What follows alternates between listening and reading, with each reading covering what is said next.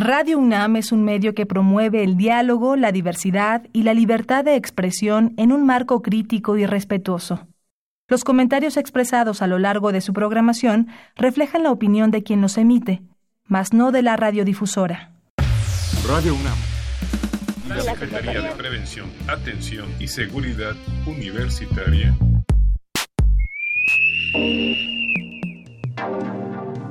A través de la Dirección General de Atención a la Salud, presentan Confesiones y Confusiones. Un espacio de salud para los jóvenes.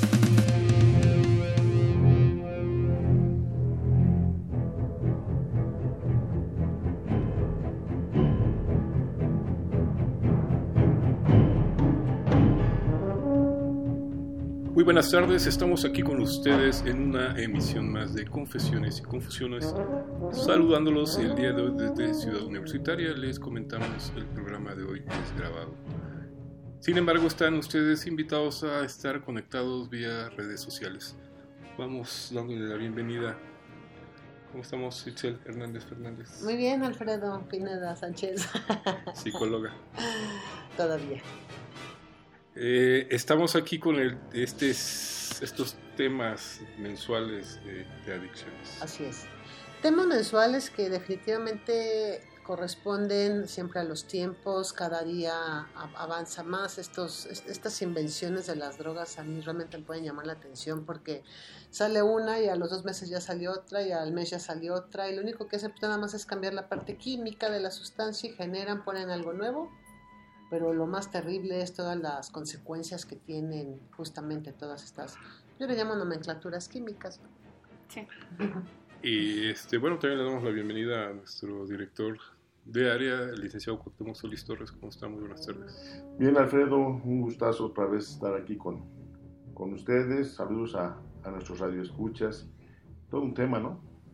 Es, eh, como bien lo dice, digo, muchos nos hemos sorprendido de lo que hemos escuchado en estos programas, de los productos que puede uno encontrarse incluso en las alacenas. Y las, las artimañas que ocupan, como bien decía Excel, que cambian una molécula y entonces ya no está dentro de las listas de, sustancias prohibidas por la, por la Organización Mundial de la Salud o, o, por cualquier instancia. Y así les va modificando de tal suerte que pues, es una guerra interminable, ¿no? Una lucha interminable con, con, todo esto. Y la otra parte es, pues desde que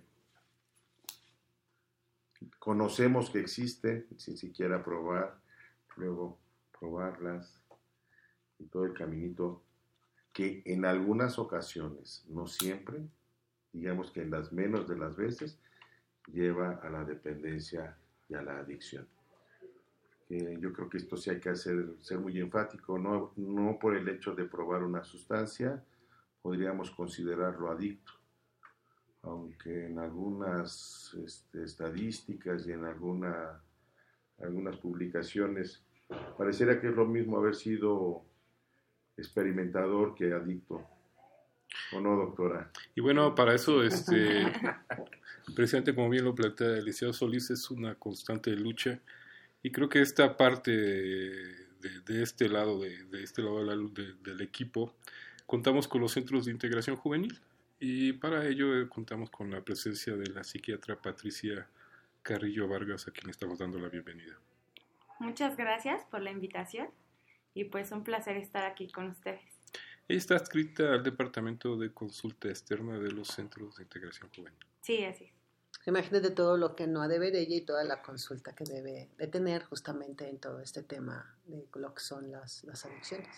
¿O no, Pati? Sí, muy variados los casos y pues sí, es la cotidianidad de la consulta. Claro. Ya nos adelantó un poco el licenciado Solís, pero vamos a ahondar un poco más actualmente qué consideramos una adicción. Una adicción es una enfermedad cerebral es una enfermedad crónica, recidivante. ¿Esto qué quiere decir? Que va a haber recaídas en el proceso de la enfermedad. Y se caracteriza por buscar y consumir de una forma compulsiva e incontrolable una droga, a pesar de las consecuencias negativas que pueda tener la persona que consume. Y aquí voy a meter un poquito de ruido, pero no solamente consumir, porque en esto de las adicciones, eh, hace unos días en un programa matutino de, televisión veía la ludopatía. Y esa adicción que, hoy día también está ligada a los juegos, este, seguramente varios de, de nuestros radioescuchas habrán visto este, este, este corto. Era un chico, filipino creo, que este, se podía pasar 48 y hasta 72 horas sin levantarse jugando. ¿sí? Y la mamá le tenía que acercar la comida y se la daba y él le indicaba con un gesto en qué momento darle las cosas. A ese grado de, de adicción. Es otra de las adicciones que, con las que tenemos que contender ahora. Pero bueno, nada más para, para meter un poquito de ruido. Además, en ese sentido, también muchas veces van concatenadas, ¿no? Este, el uso de sustancias, la ludopatía. Son conductas y lo que es real es que todo afecta el circuito de la recompensa del cerebro. Entonces, eh, al ser este circuito alterado o sobreestimulado, que es lo que pasa, pues se genera un neurotransmisor en una cantidad muy elevada. Eh, ese neurotransmisor es la dopamina. La dopamina está normalmente en el cerebro. Lo que va a hacer es, eh, va a regular el movimiento, las emociones, la cognición, la motivación y sobre todo el placer. Entonces, ¿qué va a pasar cuando se sobreestimula este circuito? Pues nos va a llevar a que las personas eh, estén en busca de consumir o repetir la conducta, como es en el caso de la ludopatía, una y otra vez. Y el de las sustancias también, ¿no? O sea, esta, esta idea de que es una, una actividad o algo que les genera placer, que les genera una sensación de bienestar, con todo el entrecomillado que podamos ponerle ese bienestar, porque bueno, pues este, ese bienestar es maligno para su, para su persona, ¿no? Lo que pasa es que el cerebro está diseñado para asegurar que repitamos actividades que él asocia como necesarias para vivir. Entonces, al estar repitiendo y recibiendo una gratificación, pues se fortalece este sistema. Y entonces el cerebro ya no lo hace de una forma consciente, o sea, ya es algo automático, ni siquiera se tiene que pensar, ya lo asocia como algo necesario para vivir. Y entonces por eso viene esta parte justamente de que una persona se vuelva adicta, porque pues así se llama, ¿no? Pues eh, a lo largo de la historia de las adicciones han ido cambiando las nomenclaturas. Esto va más en sentido de evitar el estigma, evitar el rechazo, que es algo muy común en los pacientes que tienen esta enfermedad cerebral.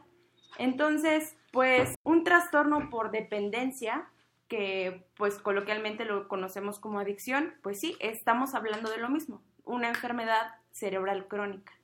Antes ahora ya vamos a llamar enfermedad cerebral crónica. Sí, sí, pues es que la verdad creo que es muy, muy importante el poder expresarnos de la manera adecuada, ¿no? Digo, hace mucho tiempo era el marihuano, era el alcohólico, ¿no? Entonces, bueno, ahora a partir de todos los estudios, pues sabemos que es una enfermedad crónica cerebral, o sea, si hay un problema real en toda la función química del cerebro. Y aquí, aquí están abordando algo bien importante que, yo creo que hay que hacer énfasis. Es una enfermedad, ¿sí? Hay que ver a las personas que cursan con esta enfermedad justamente como eso, como enfermos.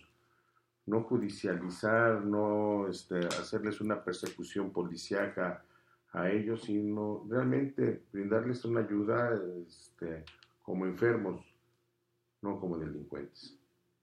Sí, ese es uno de los Mm, de lo más lamentable que tenemos en, el panorama de la enfermedad, pues el estigma no solamente viene del sistema judicial, sino viene de la propia familia. La propia familia, las amistades que eh, segregan a la persona en lugar de brindarle apoyo o apoyar para poderla llevar a un lugar donde reciba el tratamiento adecuado. A ti me llama mucho la atención algo, perdón, pero es que ahorita me, me llama la atención. Sabemos que es una enfermedad cerebral. Y sabemos que muchas veces en todos estos consumos, pues también hay una parte como de pérdida del estado de conciencia, del saber hacer y del ya no hacer por esta confusión que hay, ¿no?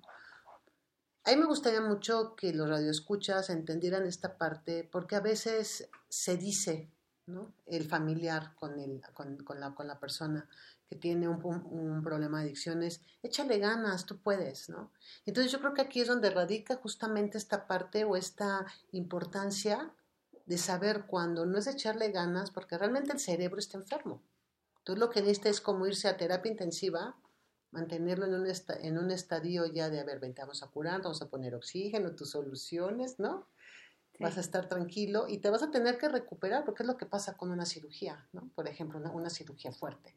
Sales de quirófano, te mandan a recuperación y después te mandan a piso para que tu organismo vuelva a tener toda esta función normal. Estamos aquí con ustedes en Confesiones y Confusiones. Vamos a un breve corte y regresamos les recordamos el tema de hoy es este, el ciclo de las adicciones y también les recordamos que el programa de hoy es grabado, así que vía redes sociales estamos en contacto.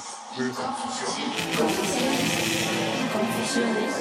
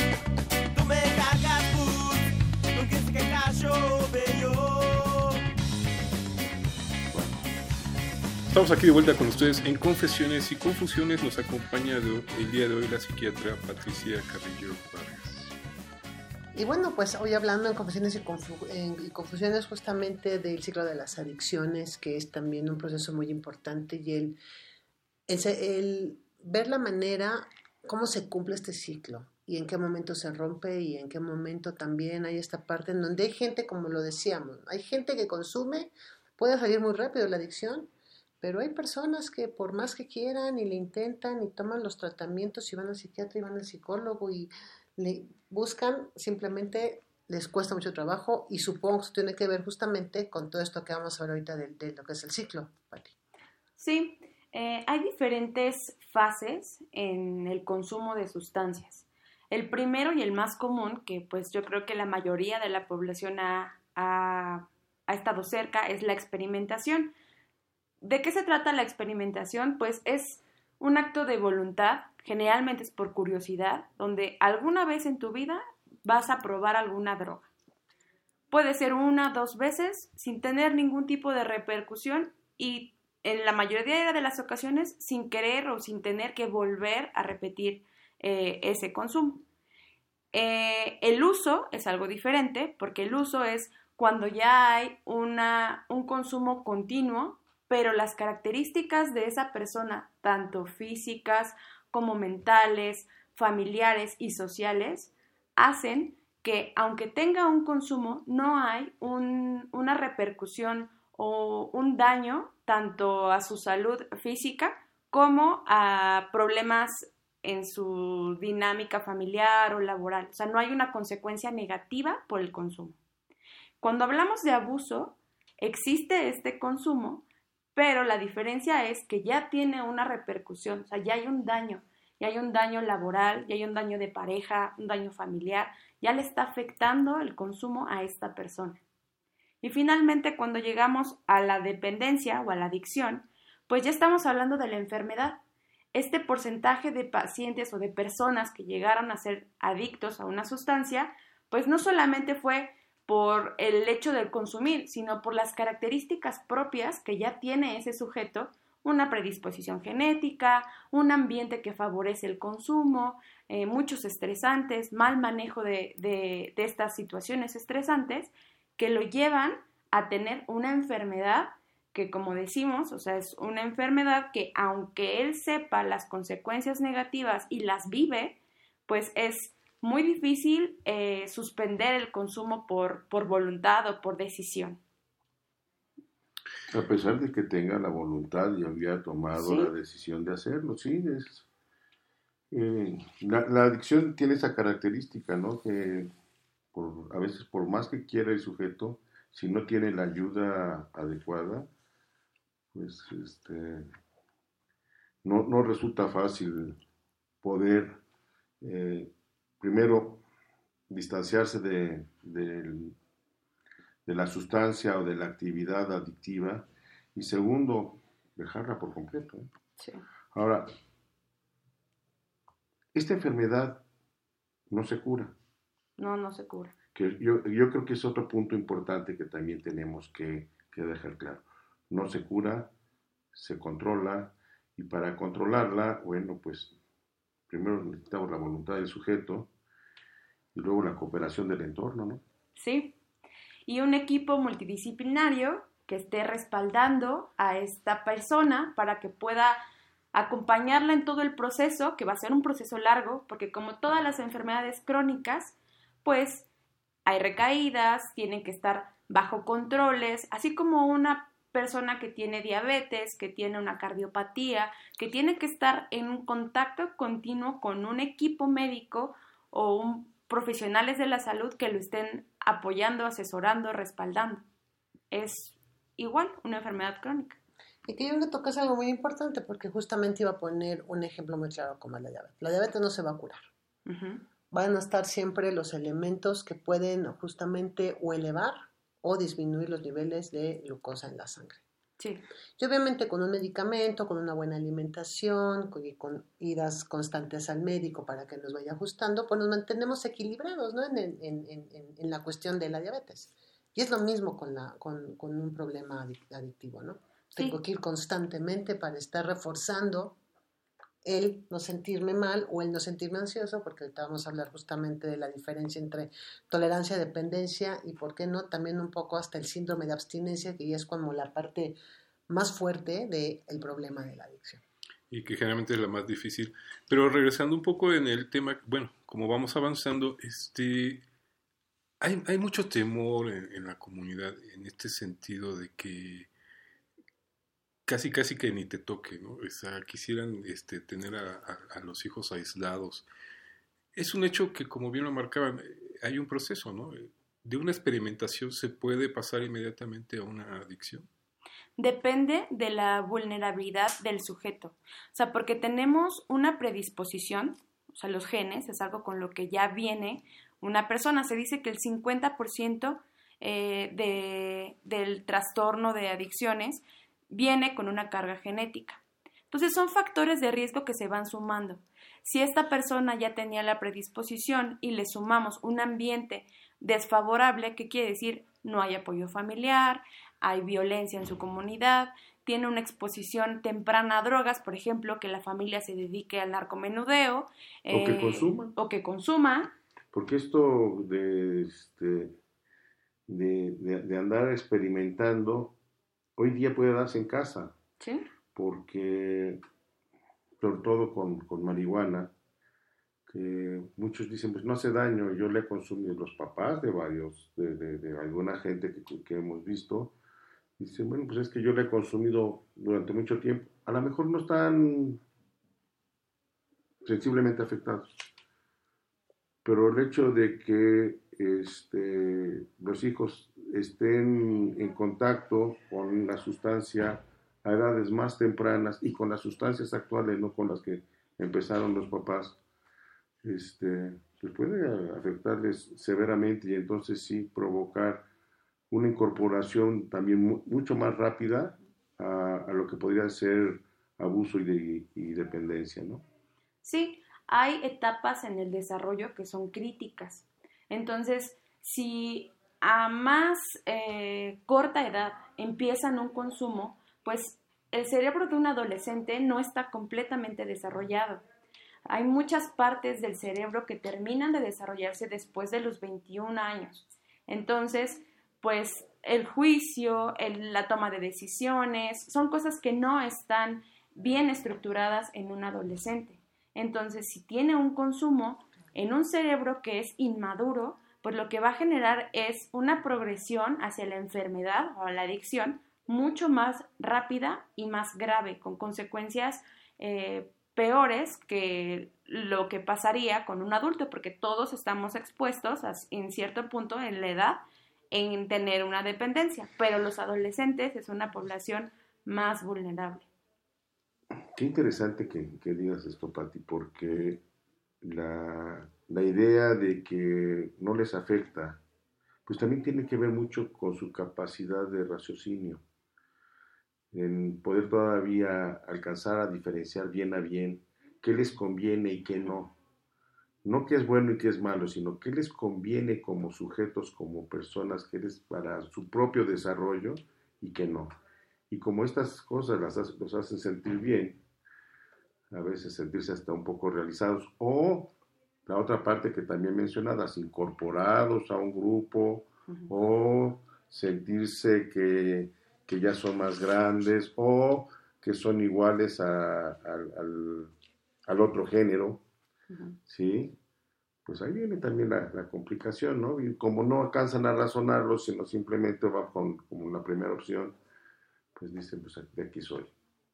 Sí, efectivamente, y pues ahora es algo que estamos viendo en las encuestas nacionales de adicciones, la última del 2011, pues sí nos muestra que hay un aumento en el consumo en esta población, en general sí hubo un aumento en, el consumo, pero específicamente hablando de adolescentes, pues sí, hay como dos puntos, eh, dos por ciento más en comparación de años anteriores en consumo de sustancias.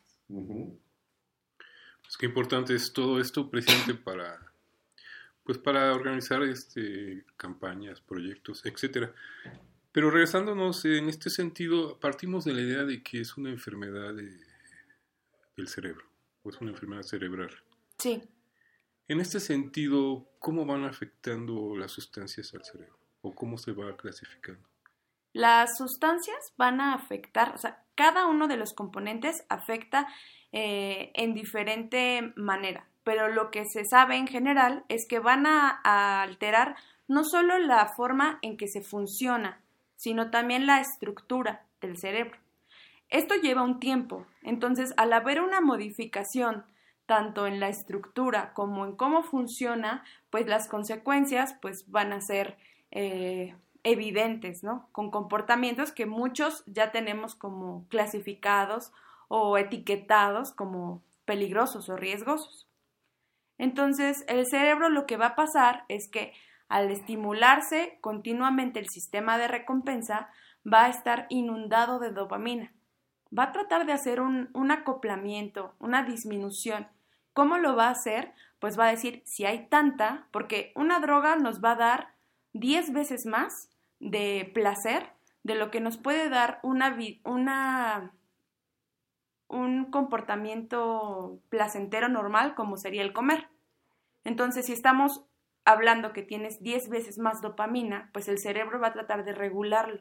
Lo que va a hacer es decir, pues voy a producir menos y aparte de que voy a producir menos, voy a hacer que todas mis células sean menos sensibles a la dopamina y que los receptores no respondan y no transmitan la información como antes lo hacían. Entonces, ¿qué va a pasar? Pues la persona que ya no está produciendo dopamina, pues la necesita para funcionar, para todas las habilidades de la vida. Entonces, ya va a depender de tener una, un ingreso por fuera para poder funcionar. Y ahí es donde cada vez necesitan consumos más frecuentes o mayores dosis para poder nivelar esos, esas cantidades de dopamina cerebrales y poder mantenerse. A eso es a lo que se le conoce como tolerancia. Cada vez consumo más y en periodos más cortos. ¿Y qué pasa si no lo hago? Pues si no lo hago, viene lo que se le conoce como eh, los síndromes de abstinencia. Disminuye y como ya tengo poca cantidad de dopamina que estoy produciendo, pues lo que va a hacer el cuerpo es que va a empezar a sentirse agotado, desmotivado, eh, sin esa habilidad para poder eh, funcionar como lo hacía antes, acompañado de muchos síntomas físicos que son realmente desagradables y que muchas veces para evitar estos síntomas físicos es que la persona dice es que yo necesito volver a consumir porque si no me siento muy mal. Oye, Pati, ahorita que estás comentando de todo esta, es un equilibrio nuestro, nuestro cerebro. Cuando se deja de consumir, los niveles de dopamina vuelven a su estado normal, es decir, vuelvo otra vez a, a trabajarlos de una manera natural, o ya los receptores se quedan afectados y ya el, cerebro dice ya no los voy a trabajar, entonces ya no vas a tener la dopamina y por eso la parte de la rehabilitación es, es complicada. Sí depende mucho de la cantidad y del el tipo de sustancia. Entonces, actualmente, eh, un ejemplo de lo que estábamos hablando, la, la marihuana. La marihuana, la cantidad de THC, que es la sustancia que nos genera la adicción, en, la marihuana actualmente, pues ya está modificada. Las plantas, la misma marihuana que se vende en la calle ya está eh, alterada para que tenga unas cantidades muy altas de THC. Entonces lo que se ha visto es que genera una toxicidad cerebral importante. Entonces, pues para responder esto, el cerebro sí va a tener la capacidad, porque se llama plasticidad, de recuperar un cierto porcentaje pero al 100% como estaba antes del consumo no va a pasar. Lo que hacemos con la rehabilitación es que las otras partes del cerebro que sí están funcionando, ahora sí que ponerlas a trabajar a marcha forzada al doble para que puedan compensar un poco esta parte que está afectada. Otro ejemplo de toxicidad así directa son los inhalables. Todos los inhalantes tienen una toxicidad tan alta y es inmediata y realmente no es algo que podamos revertir. Pero entonces con todo el proceso, por eso nos toma años el tratamiento. Vamos a un corte, regresamos aquí con ustedes a Confesiones y Confusiones. Les seguimos recordando que el programa de hoy es grabado. Luna azul, con un blues quiero enamorarte. Luna nueva, que hay detrás de ti Déjame abrazarte, déjame besarte.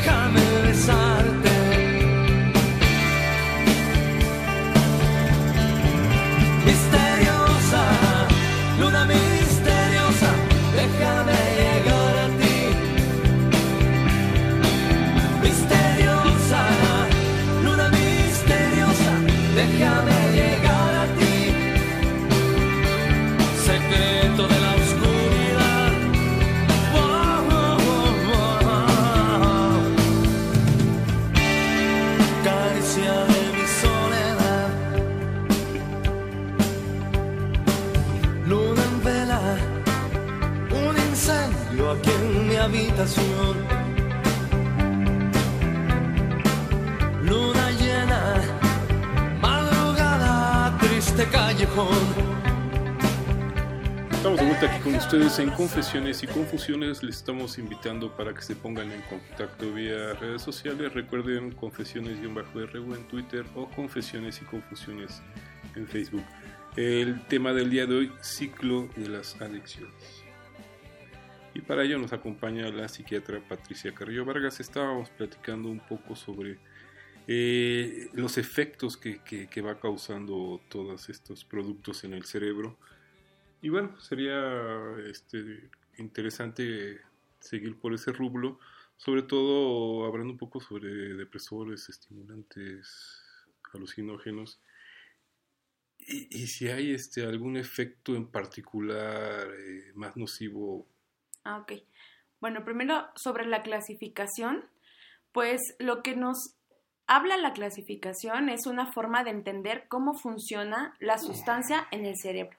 Entonces, cuando hablamos de depresores, son sustancias que lo que van a hacer es disminuir la actividad cerebral y generalmente, eh, pues genera, más bien, tener menores cantidades de ansiedad, eh, mejor eh, cantidad o calidad en el sueño y en esas sustancias depresoras, pues entra el alcohol, las benzodiazepinas, la heroína, que muchas veces pues lo que se utiliza o lo que se busca es para disminuir la, ansiedad o la actividad elevada en el cerebro. Por el contrario, los estimulantes lo que hacen es aumentar la actividad cerebral. ¿Qué va a hacer? Pues mejorar la concentración, aumentar el estado de alerta, disminuir el apetito y eh, así es como van a funcionar pues la cocaína, la metanfetamina, la cafeína, todos esos son ejemplos de estimulantes. En su parte los alucinógenos lo que hacen es alterar las percepciones de los sentidos. Entonces, ¿qué va a pasar? Van a tener alucinaciones, escuchar cosas que realmente no están, eh, no están ahí, ver cosas que no están pasando, o tener sensaciones, incluso cambios intensos emocionales que realmente no están pasando. Y pues un ejemplo de los alucinógenos, pues es el LSD, cactus como el peyote, eh, mescalina, son de los más utilizados. Hongos. Los hongos, claro. Y yo creo que aquí esta parte es muy importante porque dependiendo de la sustancia, también imagino que es, es la manera de tratamiento. Sí, de acuerdo a, la sustancia, pues nosotros sabemos eh, cómo, se, cómo se absorbe, cómo se distribuye, qué, qué alteraciones va a tener. Por ejemplo, una persona que consume heroína pues sabemos que va a llevar un riesgo aumentado, pues por el hecho de estar utilizando jeringas, el riesgo de infecciones, ya sea VIH, hepatitis. Entonces, sí sabemos por el tipo de sustancia, el tipo de vía en que se administra, qué daño va a generar en la persona. Yo creo que aquí hay una, una cosa, me estoy acordando de, de, algo que hicieron ustedes en centros de integración que a nosotros nos parece sensacional y es empezar a tratar esto de los consumos como, como se da normalmente. Casi nadie es monoconsumidor. ¿Sí? Y, y, siempre estamos diciendo, bueno, es que el alcohol hace esto, y el cigarro hace esto, y los inhalables hacen aquello, etc. Pero en lo cotidiano vemos que pues toman alcohol, se fuman un churro de marihuana, o se, toman una pastilla de LSD, o se inyectan heroína, o bla, bla, bla. Y ese, esa combinación todavía hace mucho más riesgoso todo esto. Aunque sea a nivel de experimentación, aunque sea saber qué pasa. Sí. Sí, en ese a ver qué pasa, este, pues mucho se queda. Sí, porque la interacción farmacológica entre las sustancias, pues realmente no, no hay una forma de saber, porque lo que está ocurriendo en muchas salas de emergencia es que las drogas o las sustancias que están vendiendo muchas veces vienen, como ellos dicen, cortadas, rebajadas mezcladas con otras sustancias para hacerlo más rendidor, más económico, más potente. Y entonces, al no saber específicamente con qué sustancia estamos tratando, porque ya le hicieron tantas rebajas, que pues llegan a las salas de urgencia con una combinación de sustancias que ellos dicen haber eh, administrado, más todo lo que no saben, porque pues el vendedor no les va a decir exactamente qué es lo que tiene, y pues así es como hemos tenido muchos casos de muerte por fentanilo, que es una de las sustancias con las que se están eh, degradando o mezclando algunas eh, drogas como la cocaína o como la propia heroína para hacerlo más económico y más potente. Pero a la vez, pues el efecto es mortal. Y ese es, y ese es justamente el problema. el cambio ahora tan radical que ha habido en las drogas. El eh, cambiar eh, una fórmula química como es el de la marihuana, por ejemplo, es lo que decíamos alguna vez. La marihuana no es la misma la de los años 50, a la de los años 90, a la de los actuales. No. Porque todo con el tiempo lo han ido cambiando. Si de por sí sola ya genera un proceso ya de alucinación y de estar en un estado zen, de repente viene esta parte en donde empiezan a potencializar justamente la parte química y entonces, bueno, el cerebro es una fiesta. Sí. ¿no? Sí, el desajuste y el descontrol, pues es muy alto y pues sí puede llevar, si estamos combinando algo que sea estimulante con un depresor, pues el sistema va a entrar en un choque. ¿Por qué? Porque le estamos poniendo algo que lo activa y algo que lo baja. Entonces, pues sí va a generar una consecuencia directa y visible en el momento de la intoxicación. Que eso, es que eso es parte de lo que decías, ¿no?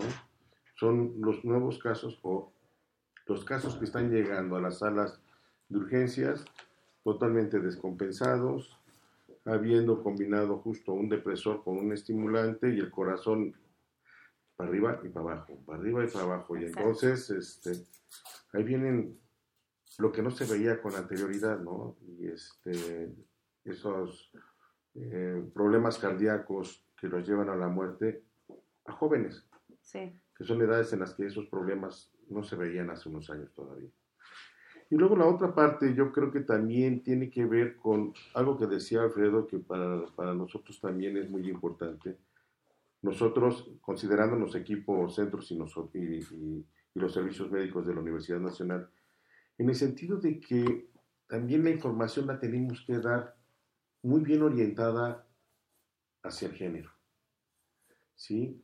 Esta competencia y no que se ha generado este, por decir, es que yo aguanto lo mismo que un hombre, las mujeres, y, tratan de llevar los consumos a, a, igualdad de, de, este, de, cantidades, pues tampoco nos están dejando algo muy positivo.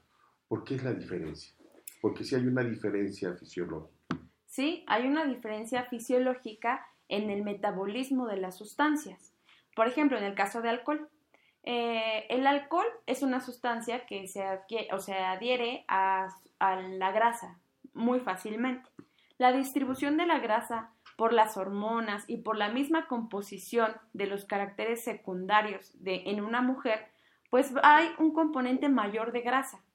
Entonces, lo que va a pasar es que, pues al momento de estar en esta competencia o tratar de estar iguales en el consumo, pues la mujer va a estar acumulando el alcohol en este caso eh, para poderlo degradar o para poderlo metabolizar va a ser más lento su metabolismo y lo que va a generar finalmente son cantidades tóxicas en sangre y que pues tratando de igualar el consumo del hombre pues lograr intoxicaciones severas en las mujeres. Mucho más rápido que en uno. Mucho más rápido y pues sí, con una repercusión letal porque no lo está pudiendo metabolizar el cuerpo. La cantidad que meten es más rápida de lo que el cuerpo puede procesar. Solo mm. por el componente de la grasa y las hormonas. ¿Y esto sucede con el resto de las sustancias también? Con la marihuana también sucede porque también es muy afín a la grasa. Eh, con la heroína también puede llegar a suceder y con la mayoría de las, de las sustancias el metabolismo, o sea, la forma en que se elimina la sustancia sí es un poco más lenta en comparación con un cuerpo masculino. y estamos hablando de personas más o menos de las mismas características de edad y sanos. Y sanos. ¿Sí? hablando en el ideal, porque pues también es. Muchos ya no serán tan sanos, pero bueno. ¿Sí? Y luego, hay algo que Ustedes, nosotros, todo el mundo hemos oído. A mí no me va a pasar, yo domino la... Yo, yo, yo controlo mis consumos. ¿En qué momento se pierde el control sobre el consumo? Sobre el uso del, de, de, una sustancia. Y podemos empezar por cigarrillos de tabaco o por alcohol o lo que tú digas. son varios los, los datos clínicos que nos dicen que una persona ya está en, un, en una dependencia. Primero, porque ya empezó a consumir más cantidad o mayor frecuencia de veces de lo que tenía planeado. Por ejemplo, voy a ir a una fiesta, me voy a tomar una cerveza y cuando ve ya salió ebrio. O sea, ya no tiene como ese control porque está consumiendo más de lo que planeaba consumir. Después, porque, bueno, eso se llama tolerancia. Después, porque en cuanto deja de consumir la sustancia, vienen unos síntomas, un malestar físico y emocional importante. Ya me estoy sintiendo nervioso, ya me vino el temblor, eh, vomité, eh, me dio diarrea, me dieron escalofríos, me sentí muy débil. Entonces, esos son datos de abstinencia. Y otro componente muy importante es el craving. El craving es las ganas de querer consumir, el antojo. O sea, de pronto llega de forma eh, pues inesperada o sin, sin premeditación las ganas de consumir y es un antojo que realmente los lleva a, a, que solo estén pensando en eso y es un pensamiento hasta obsesivo. obsesivo.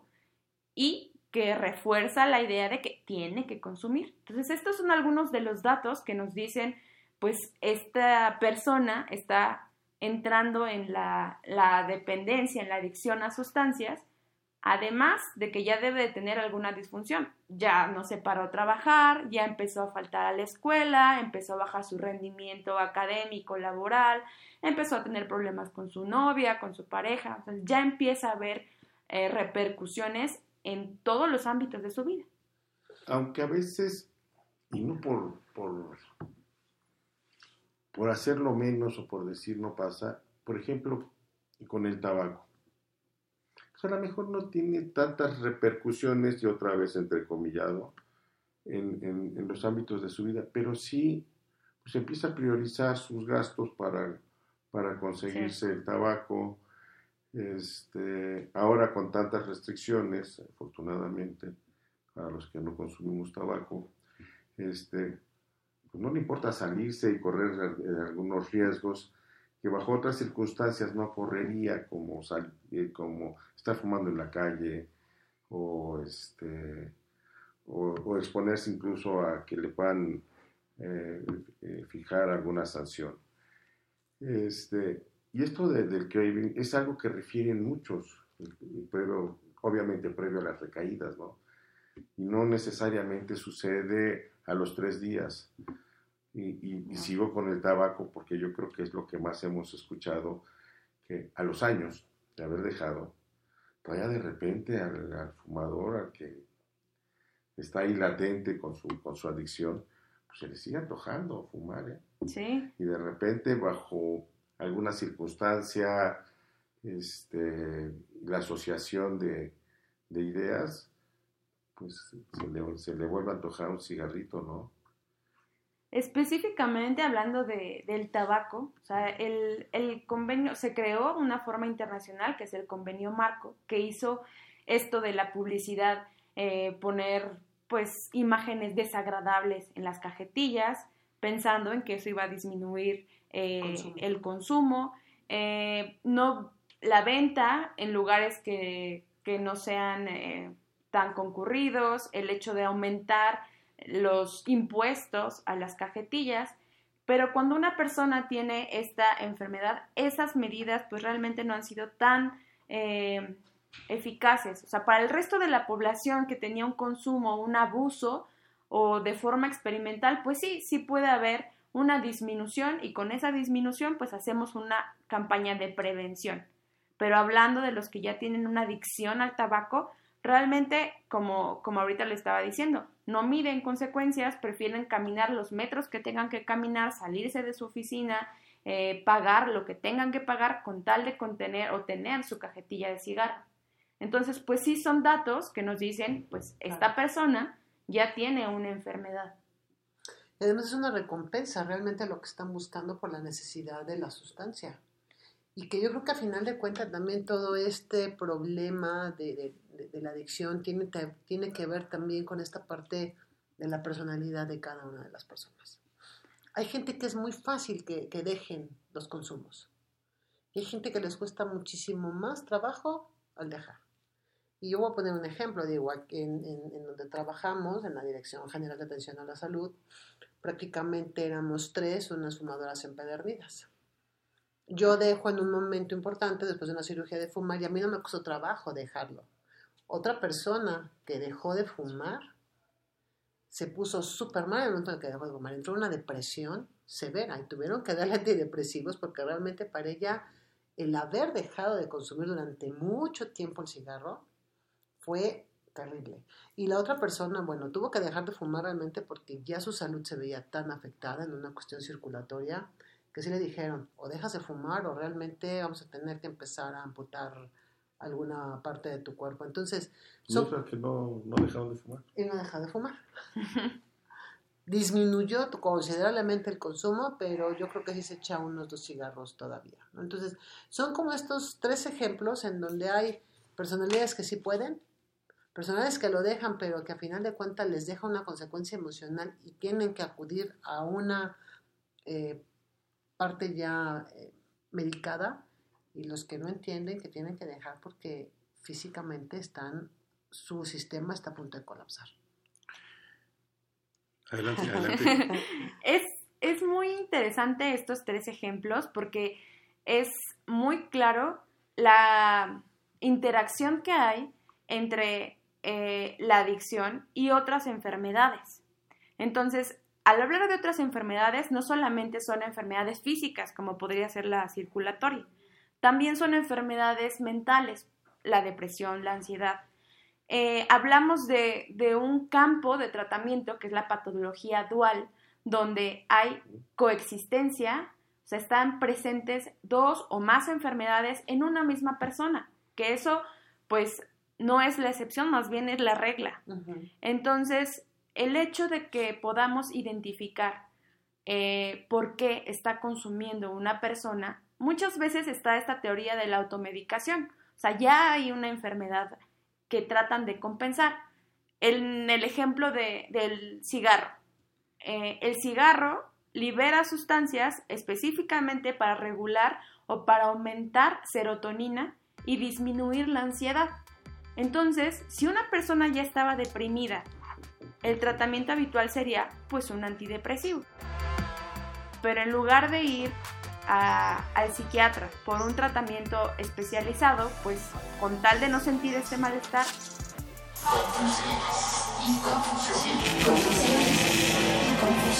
Estamos aquí de vuelta con ustedes en Confesiones y Confusiones, prácticamente en la recta final del tema del día de hoy. Los seguimos invitando. Recuerden, estamos en las redes sociales ya que el tema de hoy fue grabado. Doctora, ahorita que estábamos en, el Inter, eh, hablamos de algo muy importante y me gustaría que lo repitiéramos. Es cómo hay personas que son capaces de dejar la adicción o el consumo de cualquier sustancia y decir, lo dejo y yo no tengo ningún problema y ni siquiera tengo abstinencia. Sí. Y esto sucede, y me lo decías, y que, se me hace muy interesante que los radioescuchas lo, lo escuchan, porque son como varios factores para justamente no tener esta problemática del lo dejo y no tengo abstinencia. Sí, o sea, el tratamiento siempre debe ser individualizado porque pues las vulnerabilidades pues son únicas. Entonces, una persona que tenga eh, una predisposición menor o que no tenga una enfermedad mental de base, que tenga una red de apoyo familiar, que tenga una buena estructura en amistades, que tenga un buen desempeño profesional, académico, que tenga una sensación de, de menor riesgo y una buena calidad de vida, pues son factores que van a proteger, al contrario de quien ha vivido experiencias traumatizantes o un estrés continuo o que ha sido víctima de algún abuso físico, sexual. Estas condiciones, al contrario, son datos que nos pueden hacer eh, más vulnerables a tener una dependencia. Y sobre todo creo también el cómo percibas tu salud. Para mí es muy importante. La percepción de tu salud. Si tú sabes cuáles son las consecuencias que va a tener el que sigas fumando, por ejemplo, y que muy adelante probablemente te pueda dar una enfermedad pulmonar obstructiva crónica, que te pueda dar un cáncer de lengua, de esófago, de pulmón, ¿no? De todas las consecuencias de, vejiga. Creo que también le tiene que ver un poco el, híjole, es que si sigo fumando, entonces me puede pasar esto. Pero viene la otra parte, los que definitivamente aunque tengan las redes, aunque tengan las mejores posibilidades de dejarlo, lo siguen haciendo. Entonces, quizá para mí a lo mejor sería la percepción del riesgo que también cambia completamente en la parte individual, ¿no? Sí, y precisamente en eso es lo que enfocamos la prevención, en la percepción del riesgo. O sea, entre más información damos a los usuarios, a las personas en general, eh, y señalamos que efectivamente el consumir, el experimentar, aunque sea por única vez, ya lleva un riesgo en sí, ya lo lleva, eh, pues al dar toda la información lo más clara con los riesgos que lleva físicos, emocionales, sociales, familiares, pues lo que va a hacer es que las personas puedan decidir postergar su consumo o suspenderlo o en algunos casos ni siquiera probarlo, porque lo que está pasando actualmente es que se está percibiendo como que no pasa nada, como si esto no tuviera ninguna consecuencia y la realidad es lo contrario. Por supuesto. Pues este, como bien nos ha acompañado toda esta tarde exponiéndonos eh, el gran problema que es todo esto, no nos quisiéramos ir sin dejarles la esperanza que nos están escuchando Bien, empezamos con el ayuda, este, échale ganitas, este, mira, es cuestión de, que quieras hacerlo, etcétera, etcétera, etcétera.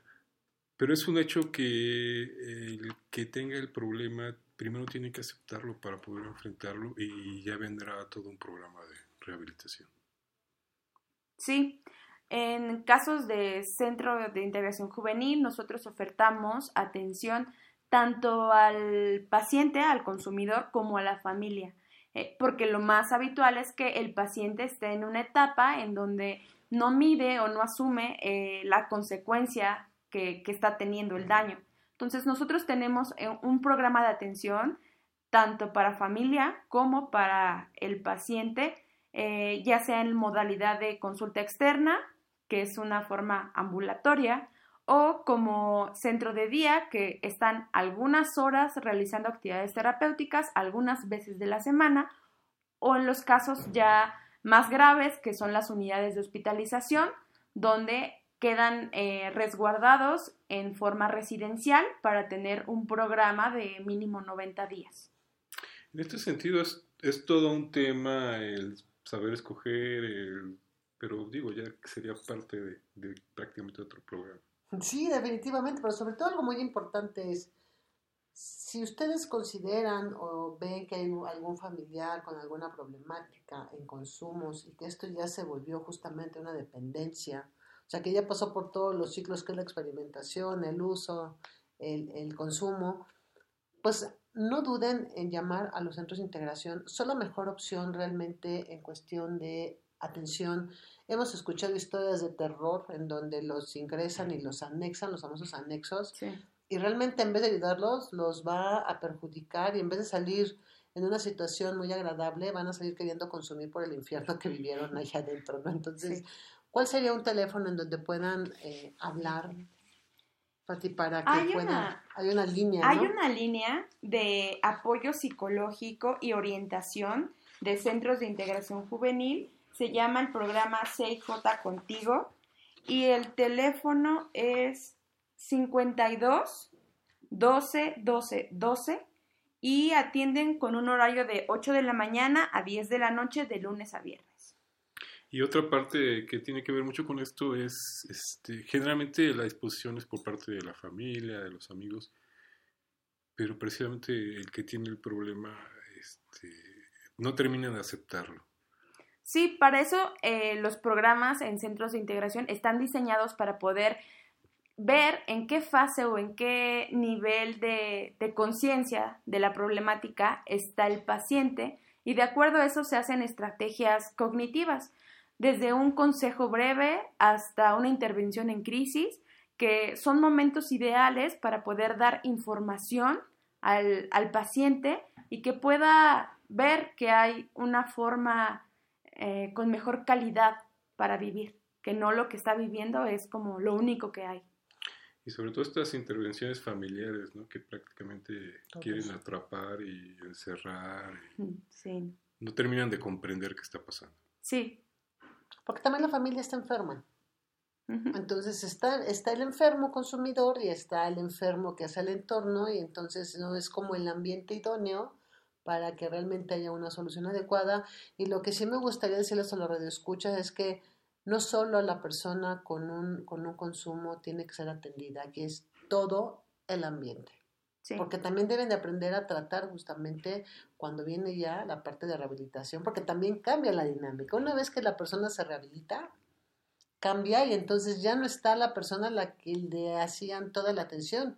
Entonces modifica, cambia y entonces ahora y ahora quién vamos a cuidar, entonces se modifica y todo el... O quizás hasta cambia el humor, el carácter, ¿no? Sí, claro. Se vuelve... Hay, hay, ciertos cambios. Pero bueno, el tiempo para variar nos, ah, nos ha ganado esta tarde. Te agradecemos, Patricia Carrillo Vargas, que nos hayas acompañado la tarde de hoy. Gracias a ustedes. ¿Algún mensaje que quieras dejar a nuestros escuchas? Pues a mí lo que me gustaría es que se entienda que la dependencia de las drogas pues es una enfermedad, que hay tratamiento disponible, que es una enfermedad prevenible y sobre todo que pues no se etiquete a las personas que padecen esta enfermedad, porque en lugar de acercarlas o apoyarlas hacia un tratamiento, el estigma lo que hace es alejarlos y hacer eh, más larga su, su malestar. Y si es un malestar, en verdad si es un malestar, es lo que debemos entender. La gente que consume y sus familiares se la pasan muy mal. Entonces, qué mejor que hablar al 56, 52. 52 12 12 12. CIJ contigo. Y para todos aquellos que manejan las redes sociales, los pueden encontrar en Facebook, en su página en oficial. En la página oficial. También eh, con, en Facebook está la página de CIJ Contigo, donde también hay apoyo eh, en ese mismo horario.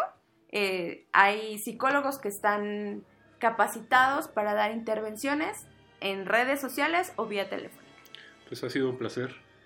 Gisela, como siempre, Alfredillo, qué gusto compartir micrófonos contigo. Al contrario, como siempre es un placer. Nos despedimos de ustedes hasta la próxima edición de Confesiones y Confusiones. Un saludo al doctor Guillermo Caraballido. Se despide de ustedes Alfredo Pineda. Hasta la próxima.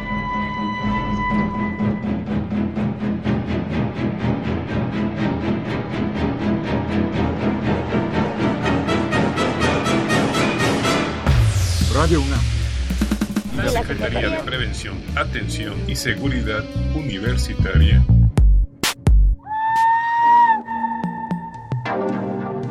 A través de la Dirección General de Atención a la Salud.